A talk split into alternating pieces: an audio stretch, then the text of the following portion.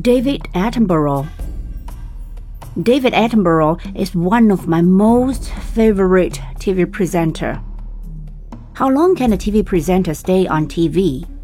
With 67 years and 32 days under his belt, David Attenborough has had the longest working hours as a TV naturalist and also TV presenter. He has appeared on all kinds of TV throughout the decades. David Attenborough has entertained and educated generations of viewers about the plants and animals in our world.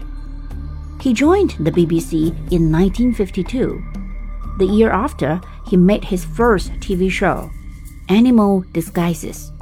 The show was about how color and looks help animals to hide themselves, warn off enemies, and attract mates.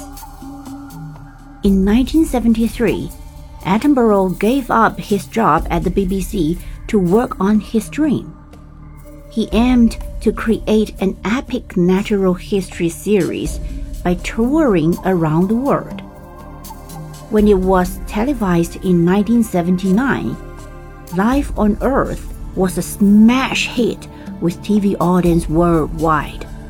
No one had ever seen such beautiful close up videos of so many animals before. And Attenborough presented lots of interesting information about them.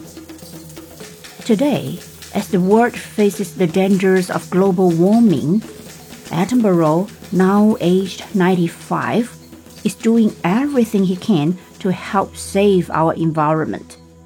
He and Prince William has joined forces on the Earthshot Prize.